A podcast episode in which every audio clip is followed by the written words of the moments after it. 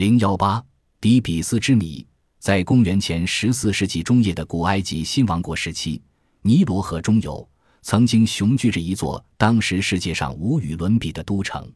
这就是被古希腊大诗人荷马称为“百门之都”的底比斯。为什么把底比斯称为“百门之都”呢？底比斯是一座充满神奇色彩的古城，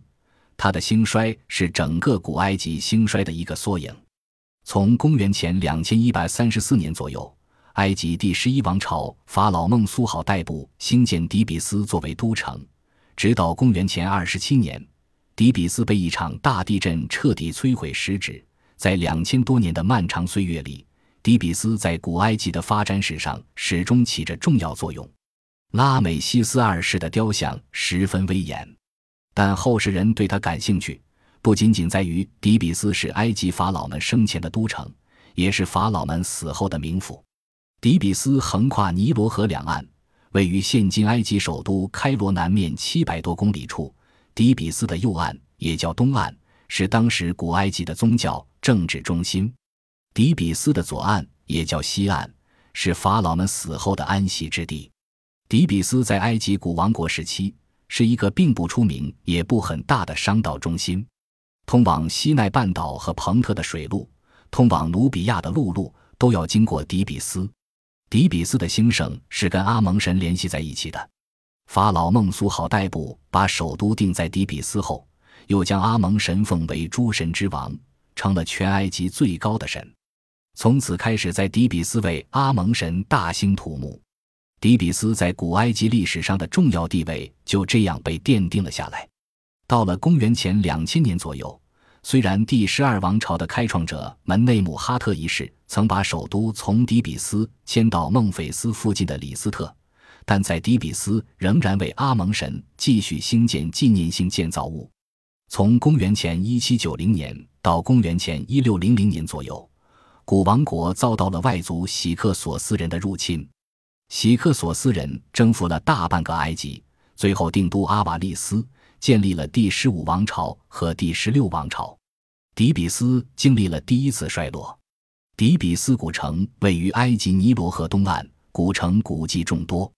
埃及人阿赫摩斯一世的率领下，又在底比斯建立了第十七王朝，并在公元前一五八零年左右攻占了阿瓦利斯城，把喜克索斯人赶出了埃及，开创了古埃及新王国时代。新王国时期的法老们再次选定底比斯作为埃及的宗教政治中心，他们发动了一系列侵略战争，掠取了大量财富和战俘，并把底比斯建成为当时世界上最显赫宏伟的都城。他们在东底比斯为阿蒙神和他们自己建起了一座座壮观的神庙和宫殿，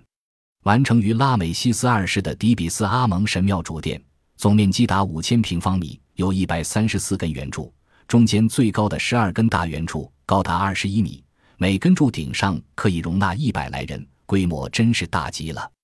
为世界所罕见。另外，像路克索尔寺院、拉美西斯二世宫殿、阿蒙诺菲斯三世寺院等等，也都十分庄严宏伟。与此同时，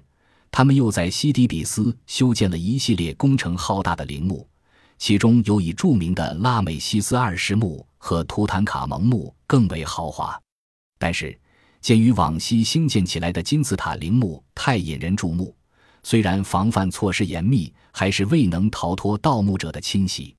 于是法老们经过反复琢磨，决定不再建造巍然屹立的金字塔陵墓，而是把荒山作为天然金字塔，沿着山坡的侧面开凿地道，修建豪华的地下陵寝。在西底比斯一个不显眼却又盛产建筑材料石灰岩的山谷里，法老和权贵们为自己修造了一座座陵墓。这个山谷被后人称之为帝王谷。在很长一个时期里，帝王谷没有被人发现。但是随着岁月的推移，这里的陵墓还是神不知鬼不觉地被盗墓者一个个的洗劫一空。不过，有一座法老的陵墓却奇迹般的逃脱了厄运，静悄悄地沉睡了三千三百多年，直到一九二二年才被英国考古学家卡特博士发现。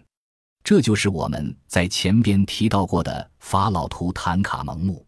图坦卡蒙墓之所以能在几千年里没有被人发现，是因为在这座墓的上层又有许多其他法老的墓，而在地面上，平民们又盖上了许多茅舍。图坦卡蒙的三间墓室里还发现了数不胜数的金银财宝，如果把这些财宝折合成现在的货币，至少也有数百亿美元。新王国时期，埃及法老们的豪华由此也就可见一斑了。这个盾金面具是盖在木乃伊脸上的。第二十一王朝以后，随着底比斯统治集团内部矛盾的不断加剧，加上爱琴海和小亚细亚一带的海上民族的不断入侵。新王国日益衰落，底比斯也开始了自己的厄运。公元前六百六十三年左右，入侵埃及的亚述军队再次火烧，洗劫了底比斯。公元前二十七年，